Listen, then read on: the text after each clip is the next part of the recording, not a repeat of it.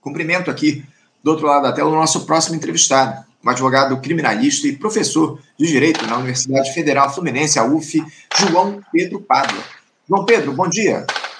Bom dia, Anderson. Prazer estar aqui. Prazer é nosso contar com a tua participação, João. Muito obrigado por você aceitar o nosso convite. João já participou com a gente aqui durante a pandemia, a gente já conversou com o João na, naquela época em que o programa ele era gravado, a gente ainda estava transmitindo pelo, pela Rádio Bandeirantes agora Primeira vez que a gente conversa aqui nesse formato pelo YouTube com imagem. Agradeço, João, por, pela tua participação. E a gente tem uma série de temas importantes para tratar aqui contigo no nosso programa, João. E eu queria começar pelo seguinte: esse, a gente tem observado ao longo dos últimos tempos um cenário de acirramento na nossa sociedade muito intenso, mesmo após termos superado essa gestão deletéria e atentatória do Jair Bolsonaro ao longo dos últimos quatro anos. E isso fica evidenciado João, é, nesse tensionamento que há entre o poder legislativo e o judiciário no nosso país em relação a alguns temas. E eu cito aqui, como exemplo, pautas que o Supremo Tribunal Federal levou à discussão recentemente, meio que passando por cima, digamos assim, das atribuições do Congresso, como o marco temporal dos povos indígenas, a questão do aborto, também a lei eleitoral, o tema da descriminalização das drogas, enfim. Por outro lado, Câmara e Senado tentam conter esse ímpeto dos magistrados, João, como nessas propostas para limitar o mandato dos ministros do Supremo e até mesmo para limitar a atuação propriamente dita do Supremo Tribunal Federal.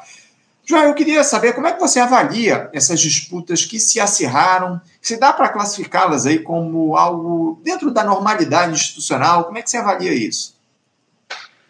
É, olha, Anderson, é, as disputas legislativas e judiciárias sobre é, quem vai decidir ou, é, ou, ou, regulamentar temas sensíveis como aborto, é, é drogas, né, é, é, antes disso, abortos específicos, por exemplo, para fetos anencefálicos, pesquisas com, com células tronco-embrionárias foi um, foi um tema também há algum tempo atrás. Enfim, esses temas sensíveis na sociedade sempre foram um campo, historicamente, no Brasil e fora do Brasil, em que legislativo e judiciário disputam um pouco a, a quem vai ter a possibilidade de dar a última palavra e fixar a sua regulamentação.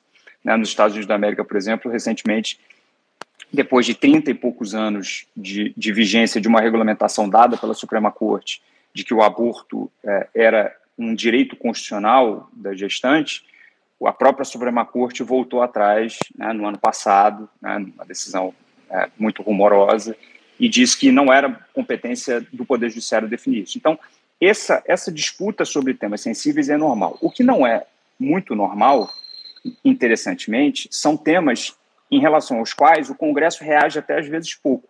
Por exemplo, o Supremo Tribunal Federal declarou, é, por maioria, né, por decisão relatada pela, pela hoje aposentada ministra Rosa Weber, a inconstitucionalidade do que veio sendo chamado de orçamento secreto, né? na verdade, das, das emendas do relator ou da relatora ao, à lei de orçamento. Né? Isso é, é, uma, é, é uma, um tipo de decisão que é mais frequente recentemente, decisões que intervêm em como o próprio poder legislativo define a sua atuação. Né? Isso não é tão normal historicamente falando. Né? O Supremo Tribunal Federal, aliás, o Supremo do Brasil, historicamente, tem normalmente evita de tomar decisões sobre o que eles mesmos qualificaram como questões interna corporis, né? questões que são do Congresso. Por exemplo, eles evitam de dar decisões para impedir que um determinado projeto de lei tramite. Né? Alguém, alguém argumenta que o projeto de lei é inconstitucional, que mesmo uma lei aprovada né, desse projeto ser inconstitucional, o Supremo Tribunal Federal, historicamente, sempre, sempre evitou dar decisões nesse sentido. Então, é, o que o Congresso mais resiste são decisões que não são tão anormais. Aparentemente, ele resiste menos a decisões que são, aí sim, mais anormais. Então, tem um, certo paradoxo interessante aí.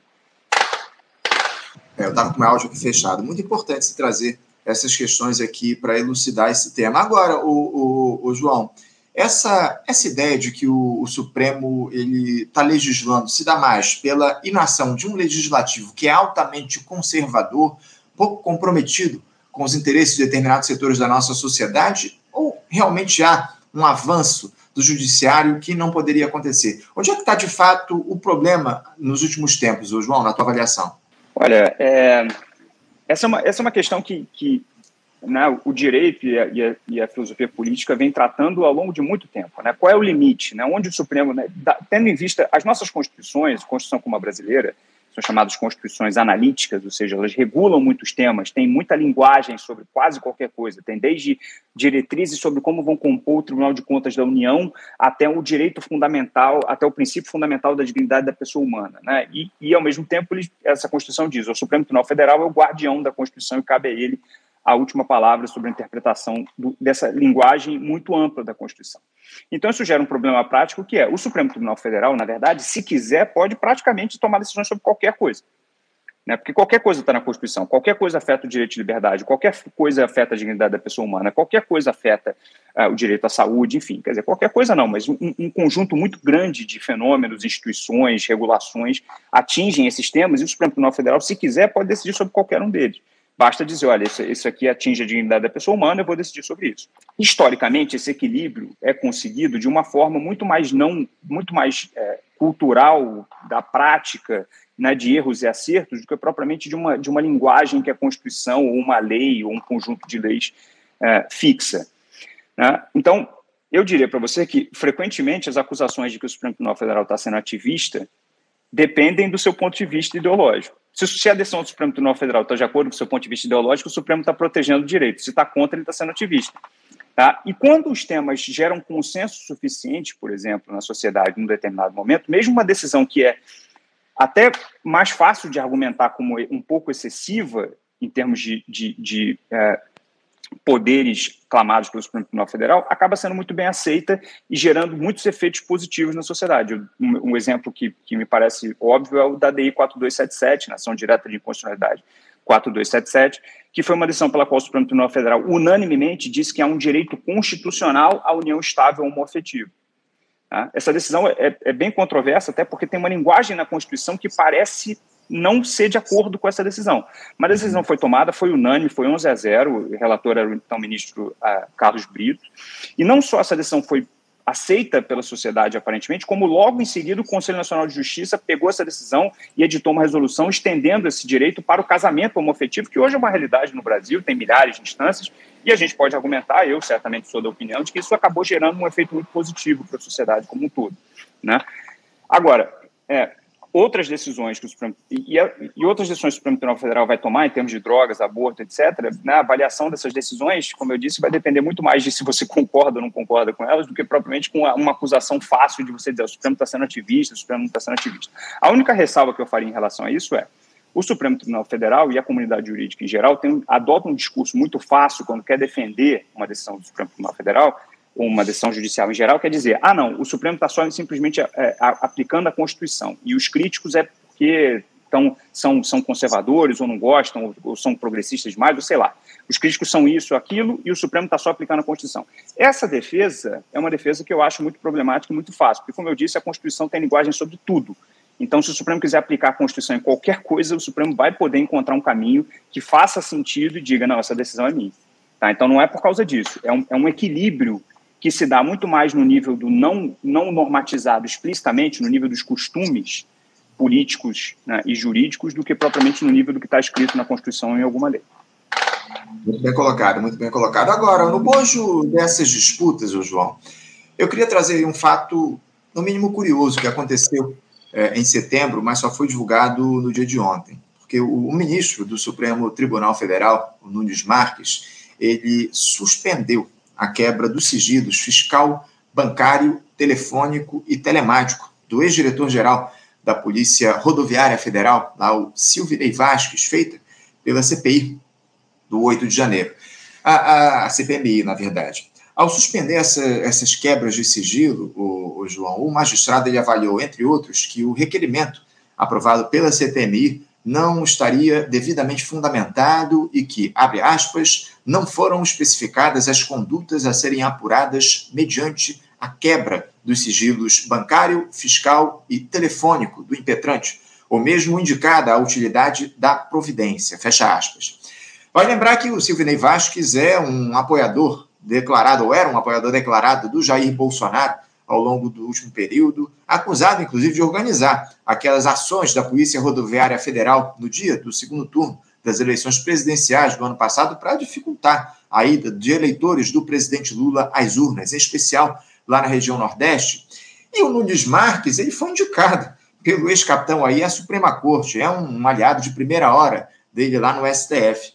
Você vê como normal essa recusa do Nunes Marques em relação à quebra dos sigilos do ex-diretor da PRF, ô, ô João? É, pode ter caráter meramente político essa decisão? Olha, imagino que possa ter caráter meramente político, mas eu não tenho informação nenhuma, né, não, não tenho dado para dizer se foi ou não foi. Né, consigo imaginar um, uma hipótese plausível pela qual tenha sido.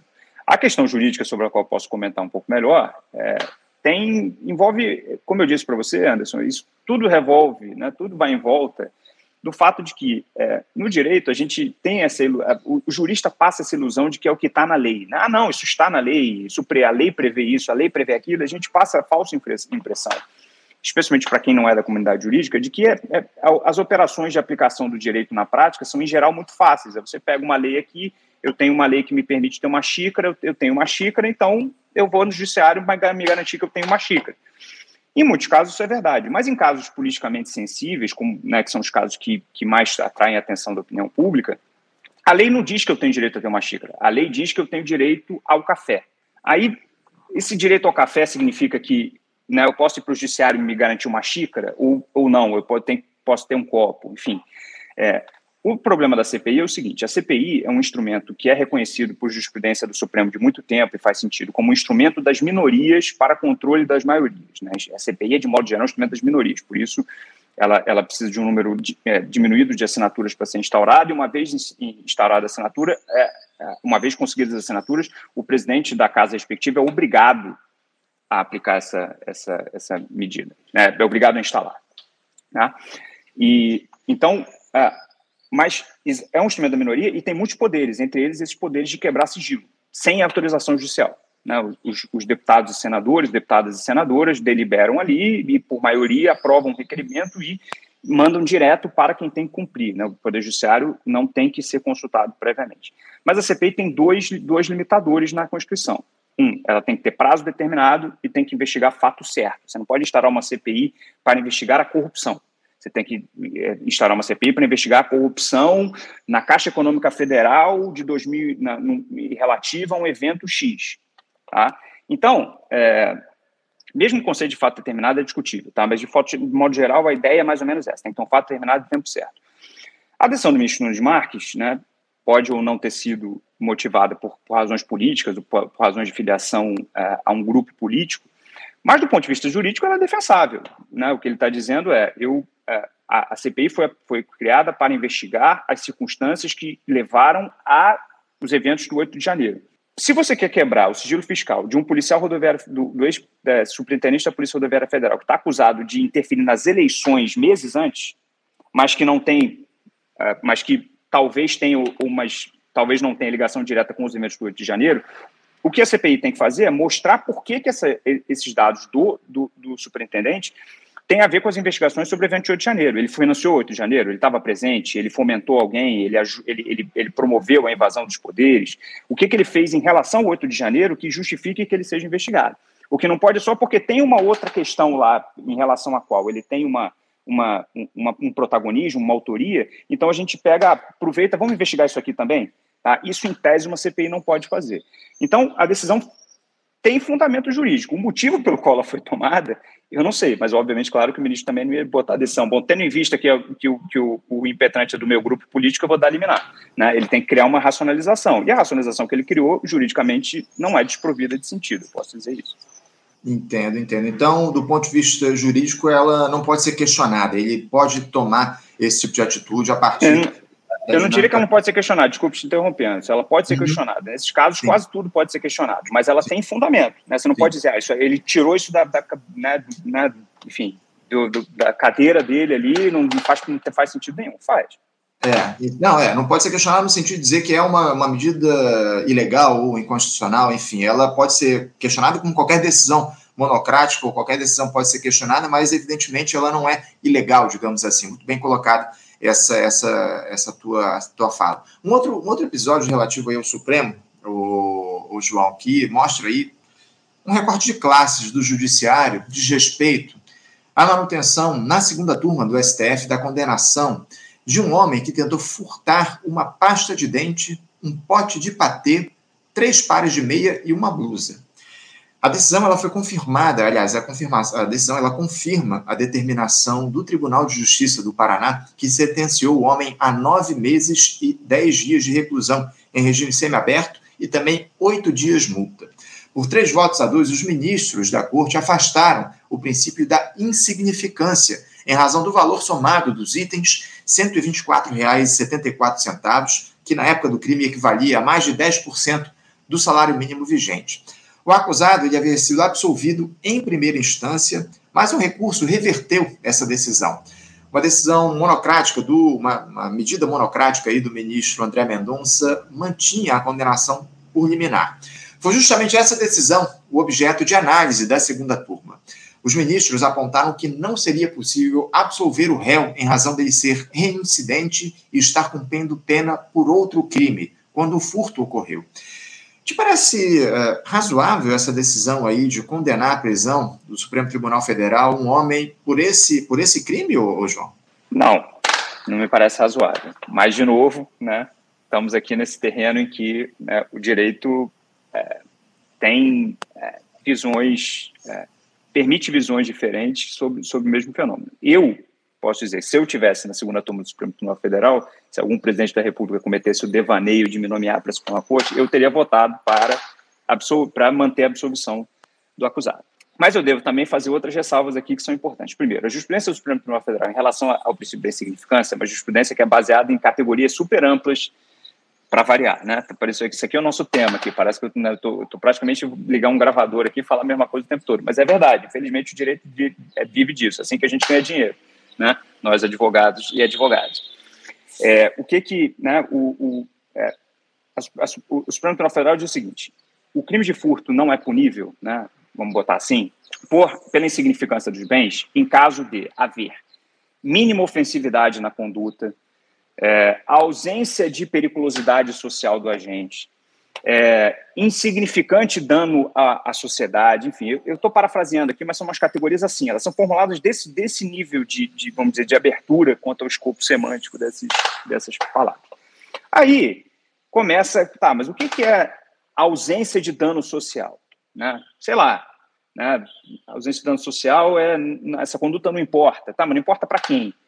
Ah, e o que, que é não ser perigoso? Né? O sujeito que já foi preso e está praticando furto né, quando estava, sei lá, em livramento condicional, como parece ser o caso desse réu, né? isso, isso demonstra periculosidade? Não demonstra? Mas peraí, mas furto não é um crime perigoso. Enfim, a gente pode ir nesse rocambole aqui né, quanto tempo a gente quiser. O problema todo está, tá, tá, tá, na verdade, em, em que o crime de furto é um crime socialmente muito complexo em termos do que ele significa. Por exemplo, né, um furto como esse, um, como esse rapaz aqui, um furto a um estabelecimento comercial, enfim, com, com um valor diminuto, provavelmente não é um problema nenhum social. Mas um furto, às vezes, de coisas menos, menos é, valiosas até, se a gente contar por, por, por unidade, é uma coisa muito pior. Imagina, por exemplo, alguém que furta dinheiro de troco das, de pessoas no ônibus, né? Certo? Né? Às vezes esse dinheiro de troco é o dinheiro que a pessoa vai, vai usar para comprar um sanduíche para comer, se a pessoa não vai jantar por causa disso. Ou uma pessoa que leva o celular de uma outra pessoa que está indo para o trabalho, que usa o celular para trabalhar no meio de uma cidade, e esse celular está sendo pago em 200 vezes, não, um celular que custa, sei lá, 200, 300 reais está sendo pago em 200 vezes. Pelo valor, a gente fica, ah, passou um celular de 200 reais. Mas a relevância social desse fato é grande. Então, o que o Supremo tentou fazer com essas categorias abertas é tentar dar conta de todas essas nuances. Mas não vai dar. A verdade é essa, não vai dar. No final das contas, infelizmente, as decisões vão ser caso a caso. Neste caso, eu acho que a decisão é irrazoável, né, e eu te, foi inflexível, usou uma categoria que é relevante, que é da reincidência, de maneira é, é, sem de maneira excessivamente objetiva, sem levar em consideração as particularidades do caso concreto, e eu acho que essa decisão não é razoável. Mas eu ressalvo que esses casos são realmente difíceis, né, e, um, e um, e um tribunal como o Supremo que julga não, é, é centenas de, milho, de milhares de casos por ano, não chega a ser 100 mil, mas é, é, um, é um número de dezenas de milhares, é, às vezes né, se vem uma dificuldade para dar devida atenção para cada caso que chega lá. É isso, é isso. Muitos, muitos temas, muitas questões, muitos, muitas nuances precisam ser observadas aí nesse tipo de diálogo. Mas o fato, acima de tudo, o, o João, eu acho que esse tipo de decisão, como eu citei aqui, inclusive, no início do meu questionamento, mostra que há definitivamente um caráter de classe no judiciário brasileiro, não? Não, isso não tem dúvida. Há um, há um caráter de classe, inclusive estrutural, envolvido na, no funcionamento do sistema de justiça criminal. Né? O sistema de justiça criminal é um sistema de justiça que, no seu funcionamento normal, quer as pessoas queiram, quer as pessoas não queiram, inclusive as que estão lá dentro, independente da ideologia de cada juiz ou juiz em, particular, é um, é um sistema que bota pobre na cadeia e anula o processo do rico de modo geral. Né? A gente tem aí, quer dizer, a população carcerária brasileira, aí, qualquer coisa entre 40% e 50% da população carcerária brasileira estão lá por roubo e tráfico de drogas. Né? Esses dois crimes respondem por quase metade da população carcerária, só dois tipos penais. E são crimes cuja dinâmica é a dinâmica do pobre. Né? O rico não, não pratica roubo ou furto, o rico pratica lavagem de dinheiro, corrupção passiva, corrupção ativa. Né? Eu, né, eu, eu, que tenho uma boa condição social, se eu quero um celular, eu não, não preciso roubar de alguém. Não é porque eu tenho bom caráter ou mau caráter, eu compro um. E se eu não tiver, se, ou sei lá, se eu quiser comprar uma Ferrari né, para a qual eu não tenho dinheiro, eu vou tentar fazer um esqueminha lá, e esse esquema é muito mais difícil de, de processar e punir do que o roubo com prisão em flagrante que pega na rua. Então, o funcionamento da justiça em geral tem como resultado estrutural botar gente de classe mais baixa na cadeia e dar muito mais chances para ser eufemístico para quem tem mais dinheiro. É, e o que é lamentável é ver a Suprema Corte reproduzindo esse tipo de atuação. Infelizmente, é o que a gente observa a partir de decisões como essa aí, foram tomadas aí, que nesse caso foi tomada pela segunda turma do Supremo Tribunal Federal, mantendo a condenação ou condenando a prisão esse, esse trabalhador aí, essa pessoa que roubou 124 reais, ou produtos que somam 124 reais, enfim. Mudando um pouquinho de assunto, o, o, João, o presidente Lula, ele, ele deve tomar aí nos próximos dias uma decisão importantíssima, a de indicar um nome para ocupar a vaga da ministra Rosa Weber no Supremo Tribunal Federal. E o favorito aí para ficar com o posto é o, justamente o ministro da Justiça e Segurança Pública, o Flávio Dino. Ele que corria por fora aí nessa disputa acabou ganhando força nesses últimos dias, né, o João? Ainda que sob fortes críticas aí da oposição de que ele seria muito mais político do que jurista. Há duas décadas aí ele não atua na área do direito, enfim. Flávio Dino anda defendendo, inclusive, o estabelecimento de um mandato para ministros do Supremo Tribunal Federal, um mandato de 11 anos, na opinião dele, citando o modelo que é adotado lá na Europa. Só para lembrar, atualmente um magistrado do STF deixa a corte de maneira compulsória ao completar 75 anos de idade. Já o Gilmar Mendes, que é o, o decano lá da corte, o ministro está mais tempo no Supremo, ele é um crítico a essa tese do Flávio Dino de estabelecer um mandato. Essa ideia, inclusive, pra, de, de, de mandato para os ministros das Cortes Supremas é, é, ela tá, tem sido defendida pelo Senado Federal, como eu já citei aqui recentemente. Te agrada essa, essa possibilidade aí de a gente estabelecer um, um mandato, digamos assim, para os ministros do Supremo, o, o João? E outra, o Flávio Dino não solta essa proposta aí no ar com a intenção, digamos assim, de reduzir as pressões em relação à sua indicação ao Supremo? É, como é que você vê essa, essa toda questão? E também falar se você te incomoda de alguma forma essa indicação do Flávio Dino à Suprema Corte, ou essa possível indicação do Dino à Suprema Corte. Olha, indicar o, o ministro, ou, ou, a pessoa candidata a ser é, indicada à Suprema Corte, pela Constituição Federal, só tem que ter três requisitos: ter mais de 35 anos, reputação ilibada e notório saber jurídico. De novo, é mais um, mais um, um, campo em que a Constituição permite aí uma leitura bem ampla. A única coisa objetiva aí é 35, mais de 35 anos. Eu acho que por essa leitura e pelo histórico de, de indicações que, que, o Supremo Tribunal Federal tem, o, o, atual ministro da Justiça, Flávio Dino, tem todas as credenciais necessárias para ser nomeado ministro. Não quer dizer que seria quem eu nomearia se fosse presidente da República, mas não, não, absolutamente não vejo como dizer que ele não tem isso. Ele tem um histórico no direito, ele foi juiz federal, ele tem um histórico na política. O cargo de ministro do Supremo Tribunal Federal é um, é um pouco uma mescla das duas coisas, né? um cargo que envolve uma atuação política importante, porque as decisões do Supremo Tribunal Federal têm importe político, têm cálculo político, têm consequência política, e precisa de um, de um certo estofo de conhecimento jurídico, que acho que, em relação à média da Corte, o ministro Flávio Dino com certeza tem. Sobre o, o, o mandato para ministro, eu, eu, eu, eu, eu vai ser um, um dos poucos pontos em que eu vou ser radical aqui, Anderson. Eu não vejo razão nenhuma para não fazer isso. Eu, eu não consigo entender por que, que a gente não está discutindo isso para implementar logo. Tá? Toda a vitaliciedade com o limite de, de aposentadoria, que é o sistema que a gente tem hoje, gera todo sistema, todos os incentivos indevidos para as nomeações e atuações dos ministros e ministras do Supremo. Ele gera, acomoda, ele gera, por um lado, uma certa acomodação do ministro da ministra, né, porque, enfim, vai ficar muito tempo, na, tende a ficar muito tempo na corte. É, ao mesmo tempo, depois né, gera uma, uma ânsia para fazer logo alguma coisa, logo no final da, da, da, da participação, para deixar um legado.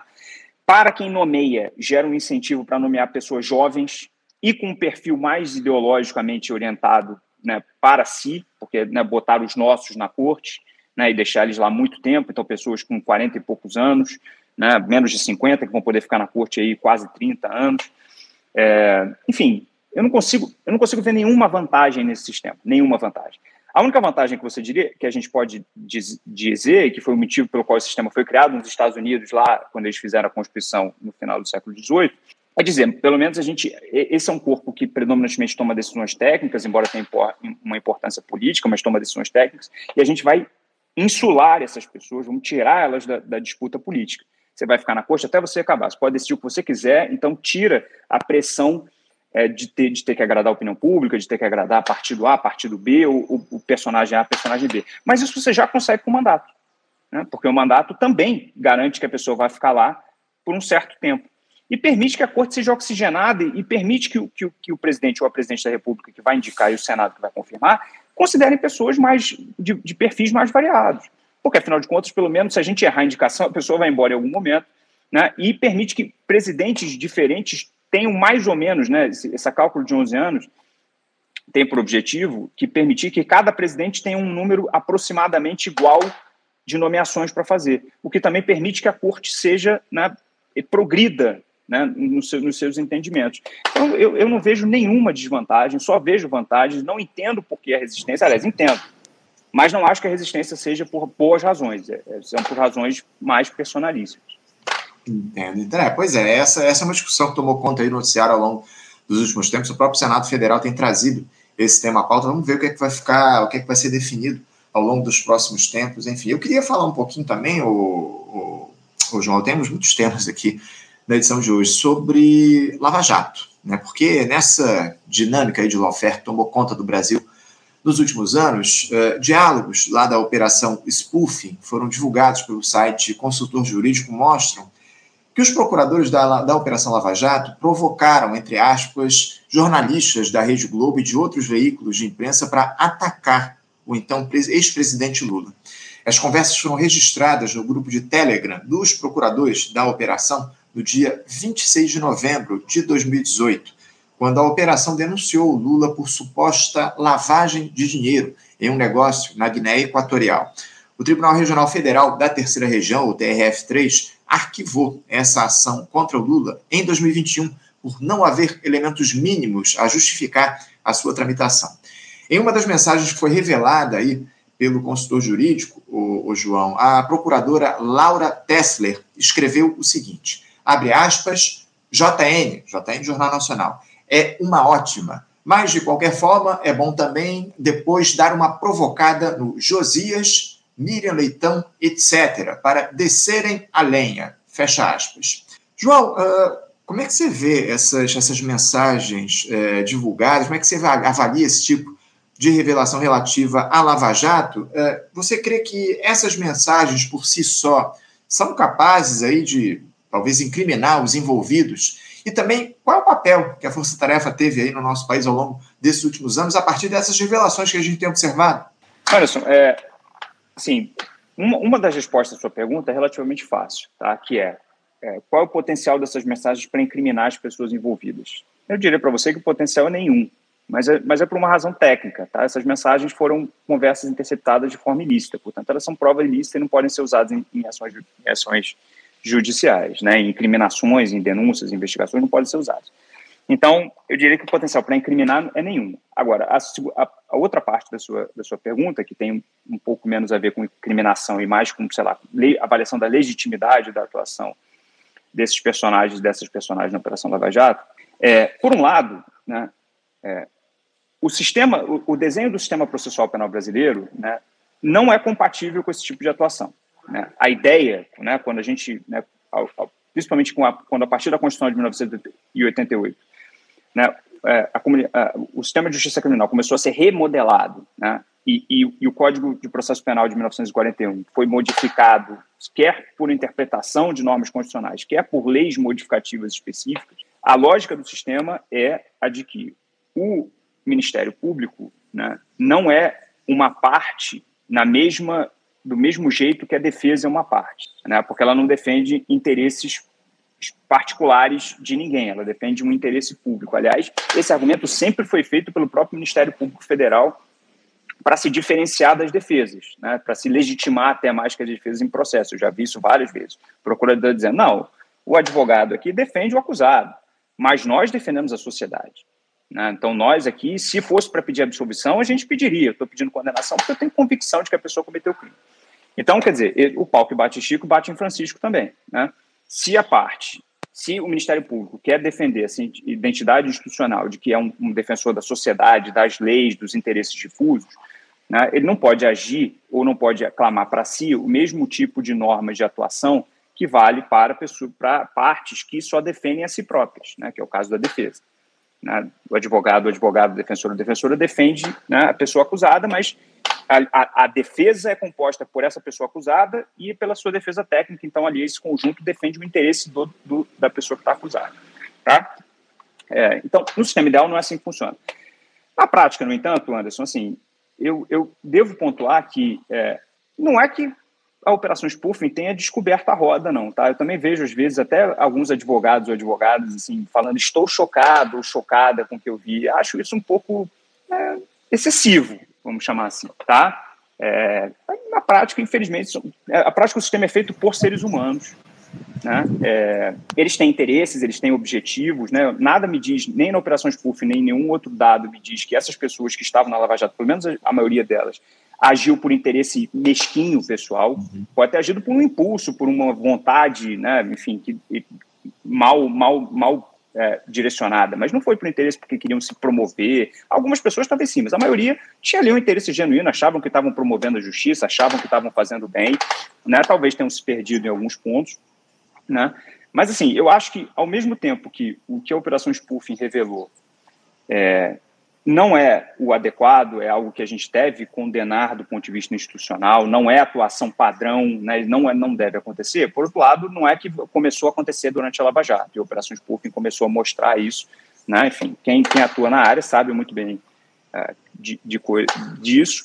E, e, e, o, e, o, meu medo, na verdade, é que esse, esse excesso de foco sobre o que aconteceu só na Lava Jato tire a, a, as iniciativas que tentam resolver o problema como um todo, não a atuação de fulano, beltrano ou ciclano. Tentam resolver o problema do funcionamento do sistema. Talvez fosse até melhor que a gente tire esse desenho e deixe o Ministério Público assumir que ele é parte mesmo que ele é parte igual a todo mundo. E aí o, e gente, o foco da imparcialidade passa a ser o juiz. O juiz não pode ajudar ninguém. Mas o Ministério Público chama a imprensa, tenta, tenta influenciar, assim como a defesa também tenta. Vamos tentar equilibrar as armas e, e focar na imparcialidade do juiz. O problema é que fica essa coisa meio mais ou menos, ah, o Ministério Público não é bem parte, o juiz é, é, fica, senta do lado do juiz, e aí, né, aí começa a ficar um, um, uma, uma confusão em que, no final das contas, a defesa fica ali meio, meio perdida ali. Não quer dizer que ela não consiga se, se defender, não quer dizer que o juiz não decida a favor da defesa, nada disso é verdade. Né? Afinal de contas, a Lava Jato praticamente está toda anulada atualmente, porque as defesas acabaram tendo sucesso em um, em um determinado momento. Mas é, o desenho institucional é que fica borrado, né? e aí as pessoas agem por debaixo dos panos para para poder manter a imagem institucional que não corresponde à sua prática e, e, isso fica e todo mundo fica fingindo que é assim mesmo que funciona. Né? O que eu acho que a Operação Spoof mais revela é um pouco da a palavra é dura, mas eu acho que é isso mesmo, da hipocrisia do sistema de justiça criminal de não assumir os papéis que quer defender, né? Sei lá, se eu fosse procurador da República, né? Eu tenho grandes amigos procuradores da República, os respeito muito. Se eu fosse procurador da República, eu ia dizer, olha só, Vamos acabar com esse negócio de parte imparcial, defensor da sociedade. No processo penal tem a parte que acusa, a parte que se defende. Eu sou a parte que acusa. Eu vou fazer tudo que é legalmente permitido para condenar. Para condenar e para fazer minha acusação ser julgada procedente. E a defesa vai fazer a mesma coisa. Se nós dois temos acesso a recursos similares, o processo tende a ser justo. E é isso que talvez tenha que acontecer para a gente ser menos, ficar menos nessa coisa desses, dessas surpresas seletivas. Oh, meu Deus, que isso, que aquilo, enfim. Tá? É isso, é isso. É, porque senão todos os entes acabam, de alguma forma, extrapolando aí os seus limites de atuação e a gente tem essa, essa dificuldade aí para observação e, inclusive, para análise dos, dos processos, enfim, é o que a, a operação revelou. Ô, ô, João, eu estou ultrapassando aqui o meu tempo limite, mas como a nossa a próxima entrevistada ainda não acessou, eu tenho um, um último questionamento para você. Na verdade, eu vou fazer a leitura aqui de uma, de uma mensagem, uma provocação de um espectador nosso, o Rodolfo MR. Ele diz aqui, ó. É, atualmente, quem questionar a estrutura e o formato do Supremo Tribunal Federal corre sério risco de punições. Ele cita aqui o caso do Rui Costa Pimenta. Ele diz aqui: o Rui Costa Pimenta teve as suas redes bloqueadas quando fez uma análise na mesma é, linhada, na mesma linhada, Pedro. Uh, ou seja, ele está questionando aqui, é, ele está citando os questionamentos que a Suprema Corte sofre e também uh, os recados que são dados a partir disso, as ações que são empreendidas pelo Supremo, que bloqueou lá as, redes do Rui Costa Pimenta, só para dizer que o Rui Costa Pimenta é o, o presidente, ou era o presidente, não sei se ainda é, do PCO, o Partido da Causa Operária, teve lá suas redes é, bloqueadas. Como é que você vê essa atuação do Supremo Tribunal Federal a partir do momento em que ela é questionada, em que ela é colocada é, contra a parede? Ô João, como é que você vê essas reações aí da Suprema Corte diante disso? É, o Supremo Tribunal Federal está num momento em que, ele, em, em, que ele, como tribunal, está muito na defensiva, né? Isso, isso acho que é, é, um, é um, diagnóstico geral. Assim. É, é, é, compreensível, né? O Supremo é, passou por um, por um problema, né? Por um ataque né? massivo institucional muito sério, né? Na gestão do ex-presidente, né? Seja diretamente pela própria figura do presidente da República, seja por, por apoiadores e por, por pessoas que, que, né? que fazem parte do, da, da, vamos dizer, da militância a favor né, desse, desse, desse ex-presidente. Então, o Supremo Tribunal, e ao mesmo tempo o Supremo Tribunal Federal tomou decisões muito, muito é, duras nesse sentido, né, especialmente é, na época da pandemia e, e no âmbito da, da, da, da, gestão das eleições. Então, até compreensível que o Supremo Tribunal Federal fique um pouco na defensiva em relação a, a críticas, né? né? E, e, acabe botando no mesmo, na, na, mesma categoria, no mesmo conjunto, críticas que são críticas institucionais, críticas que são necessárias e, e, e até indispensáveis para a democracia, são críticas que eventualmente eu estou fazendo aqui, acho que nem estou criticando muito, mas propostas de mudanças que, como eu estou fazendo aqui, talvez como o Rui Costa Pimenta tenha feito, como outras pessoas é, têm feito, acabam sendo colocados no mesmo conjunto de críticas que não são críticas, que são ataques, que são né, que, que é, ataques até físicos, né, o ministro Alexandre de Moraes e sua família foi ali né, assediado pessoalmente ali no aeroporto fora do Brasil, por exemplo. Tá, então eu, eu, eu, entendo, mas acho que também né, ninguém pediu, né, eu, eu, ninguém pediu, ou melhor, é, os ministros do Supremo Tribunal Federal são uma elite intelectual, jurídica, política do Brasil, né, então a gente pode exigir dos seus integrantes e do tribunal como instituição mais do que a gente exige de uma pessoa qualquer. Então, acho que né, quando o Supremo Tribunal Federal, em várias ocasiões recentes, editou ordens né, colegiadas ou monocráticas para retirar conteúdos do ar, proibir pessoas de falar, em diversas questões, tá? Isso vai desde o projeto de lei das fake news, passando por matérias jornalísticas, até de imprensa ligada mais a, a, ao conservadorismo, apontando possíveis práticas é, é, indevidas de ministros da corte, passando por, por manifestação de um, de um líder da esquerda é, é, criticando o tribunal, enfim, em várias dessas ocasiões que o Supremo né, bloqueou conteúdos, proibiu pessoas de falar, é, é, mandou, enfim, tirar vídeos e, e, e, matérias de circulação, o Supremo, de modo geral, está um pouco forçando a mão demais nessa, nessa sua autodefesa institucional. Né? A circulação de ideias, as críticas, faz parte da democracia. O próprio Supremo Tribunal Federal reconheceu isso diversas vezes, mais famosamente na ação direta de constitucionalidade número 100, que foi a que julgou praticamente a lei de imprensa inteira da ditadura inconstitucional, né? e foi, foi uma declaração muito forte da Corte a favor da liberdade de manifestação do pensamento. Eu acho que, eu espero né, que com o tempo, né, à medida que, a normalizar, que, que o dia a dia da política vá se normalizando, o Supremo Tribunal Federal vá também normalizando a sua atuação em relação a aceitação de críticas e a menos intervenção quanto à manifestação de pessoas em relação ao seu conteúdo. É o que a gente espera, acima de tudo, né? que haja essa normalização que você diz aqui, que você coloca. É muito importante que o Supremo atue dentro dos limites da Constituição. E, infelizmente, eventualmente, a gente observa aí algumas, alguns exageros, alguns avanços em relação a isso. Ô, João, eu quero agradecer demais a tua presença, a tua participação conosco aqui no programa hoje. Muito obrigado por você ter aceitado o nosso convite para fazer esse diálogo e certamente a gente vai ter outras oportunidades para conversar aqui no programa. Te desejo aí um ótimo dia de trabalho e deixa um abraço forte, tá bom, João? Um prazer, um prazer falar com você e com seus e suas telespectadores, Anderson. Até a próxima.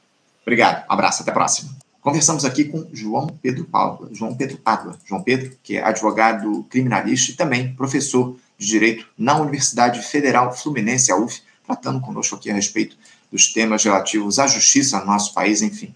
Muito importante esse diálogo aqui que a gente fez com o João no dia de hoje. Você, ouvinte do Faixa Livre, pode ajudar a mantê-lo no ar. Faça sua contribuição diretamente na conta do Banco Itaú agência 6157, conta corrente 99360, dígito 8. Esta conta encontra-se em nome do Sindicato dos Professores do Município do Rio de Janeiro e região, o Simpro Rio, uma das nossas entidades patrocinadoras, mas seus recursos são destinados exclusivamente para o financiamento do nosso programa. Você pode fazer sua doação de qualquer valor, utilizando também a nossa chave Pix, que é ouvinte@programafaixalivre.com.br. Sua contribuição é fundamental para a manutenção desta trincheira progressista no ar.